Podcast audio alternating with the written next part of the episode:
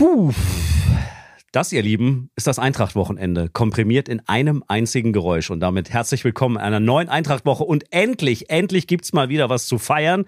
Zwar kein überragendes Spiel, aber so wichtige drei Punkte. Nach unserem Auswärtssieg im schweren Auswärtsspiel beim Aufsteiger in Heidenheim am Samstag. Darüber wollen wir reden heute Morgen. Ich mache das mit Lars Weingärtner, meinem lieben Kollegen von Eintracht TV und Eintracht FM. Zusammen waren wir in Heidenheim und zusammen bequatschen wir jetzt nochmal dieses Wochenende. Guten Morgen, lieber Lars. Einen wunderschönen guten Morgen allen da draußen. Aufstehen mit der Eintracht. Dein Frühstück für die Ohren aus dem Herzen von Europa. Ja, Lars, ähm, sag mal, wie viel Kilogramm Erleichterung sind aus deinem Eintracht-Körper abgepurzelt nach diesen drei Punkten am Samstag? Boah, in Zahlen würde ich sagen so 10 äh, bis 12. Ja, du siehst Na, auch ein bisschen nach zwei bis drei zumindest aus. Es war ein brutal wichtiger ja, Sieg oder? und das hatten wir ja vorher auch schon besprochen, egal wie, und das muss man jetzt auch mal so sagen, weil da haben nicht viele Mannschaften bisher gewonnen und da haben sich auch viele Mannschaften sehr schwer getan, unter anderem vor ein paar Wochen noch äh, wahrscheinlich die derzeit beste Mannschaft Deutschlands mit Bayer Leverkusen und da gehst du nicht hin und spielst jetzt mal geilen Fußball und schrubbst sie halt mal 3-4-0 weg. Deswegen, ja, es kam vielleicht auch hier und da ein bisschen glücklich zustande, aber das ist jetzt mal sowas von egal. In dieser Situation, wo wir gerade stecken, in Heidenheim zu gewinnen, mhm. ist gut, egal wie. Ja. Und das müssen wir mitnehmen. Das müssen wir mitnehmen, definitiv. Und mitnehmen tun wir auch eines der kuriosesten Eigentore vermutlich der gesamten Bundesliga-Geschichte.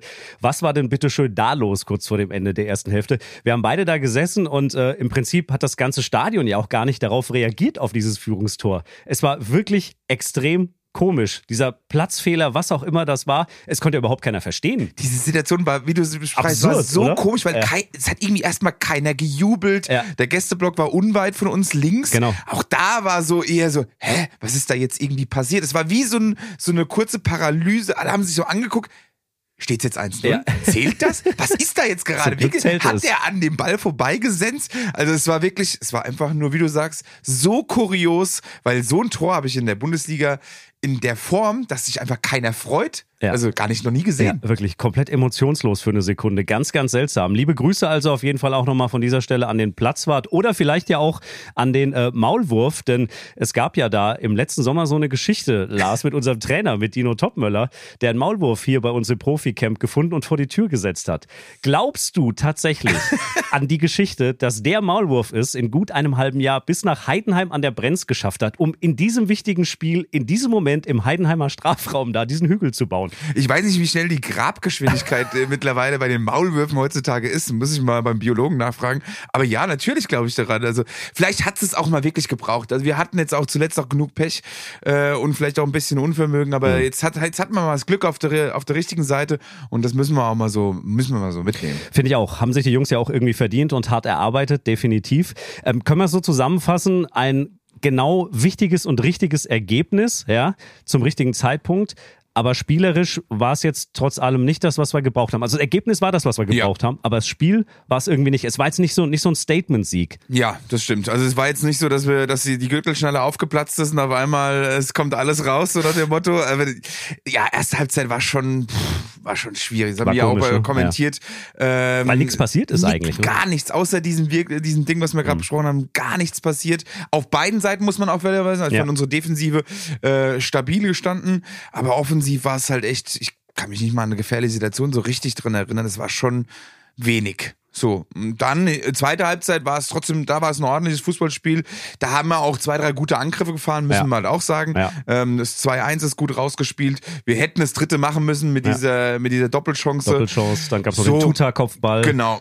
Also ja, nochmal in der Situation alle ein bisschen unsicher, vielleicht auch der Trainer ein bisschen unsicher, mhm. Spieler äh, unsicher, es kommen Verletzte zurück und ähm, da musst du das Ding nehmen, Selbstbewusstsein mhm. mitnehmen, dass du es gewinnen kannst und einfach alles aufsaugen. Ja, und Dino, unser Trainer, hat es ja auch hinterher gesagt in der Pressekonferenz, dass man uns auch angemerkt hat in der ja. ersten Hälfte, wie eben die Gesamtsituation ist. Also es geht dir einfach nicht so leicht alles vom Fuß in so einer Gesamtsituation, gar das keine Frage. Aber du hast die Verletzten schon angesprochen, die jetzt zurückkamen. Elias Giri war wieder mit dabei in der zweiten Hälfte. Hugo Larsson hat seine ersten 45 Minuten nach der Verletzung Verletzungen bekommen. Das sind ja auch wirklich Zeichen, wo du sagst, ähm, jetzt kannst du analog auch zur Hinrunde mit diesem Sieg gegen Heidenheim, wo so ein bisschen dieser goldene Herbst begann. Stimmt winkt uns jetzt vielleicht sowas, ich will jetzt nicht vom goldenen Frühling reden, aber es könnte tatsächlich so eine kleine Initialzündung sein, weil ich finde, dass eben auch diese Personalien jetzt genau zum richtigen Zeitpunkt wieder da reinspielen.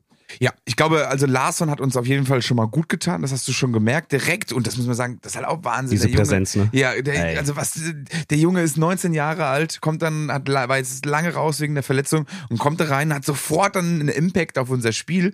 Also ähm, das spricht wiederum für ihn. Und man muss ja auch das noch erwähnen, Skiri und Larsson war unsere Doppelachse und auch das war ein großer Grund, warum wir wenige Gegentore in der Hinrunde mhm. äh, kassiert haben. Und ich glaube, das ist auch ein Grund, warum wir vielleicht jetzt auch wieder besser defensiv stehen in der Rückrunde. Und du hast es angesprochen, ja, warum nicht? Also die Temperaturen sind schon frühlingshaft, waren sie auch am Samstag.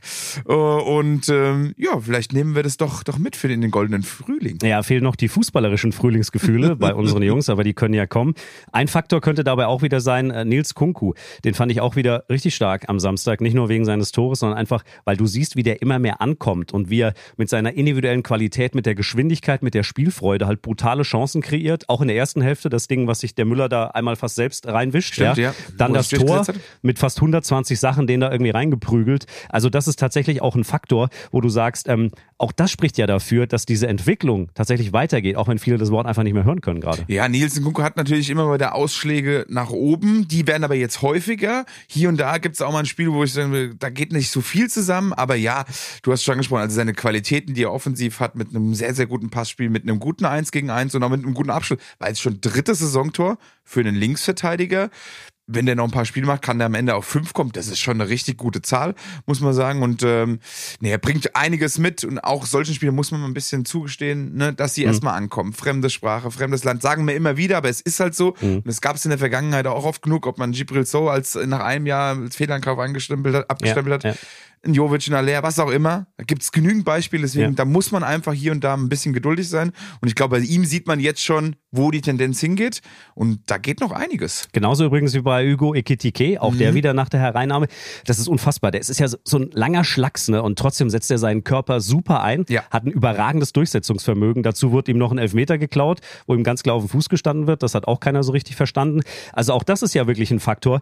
Ich freue mich, wenn er wirklich mal, ja, wenn er wirklich mal 90 Minuten auf dem Platz steht und mit denen da vorne zusammen zaubern kann. Ja, wahrscheinlich hat ihn Dino erstmal rausgelassen wegen dieser körperlichen Präsenz, die natürlich äh, auch Heidenheim mitbringt. Zu Recht Aber auch, ja. wieder mal nach einer Einwechslung reingekommen und direkten Impact auf das Spiel gehabt. Genau das, ja. Diese eine Doppelchance hat er auch vorbereitet, indem er erst so diesen Körper reindreht, den behauptet, dann sich rumdrum schlängelt ähm, und dann in den Raum legt wie, da bin ich vollkommen bei dir. Den mal fit wirklich zu sehen, glaube ich, der kann unheimlich viel Spaß machen. Was fehlt uns denn noch deiner Meinung nach zu einem wirklich mal wieder über 90 Minuten auch fußballerisch überzeugenden Spiel?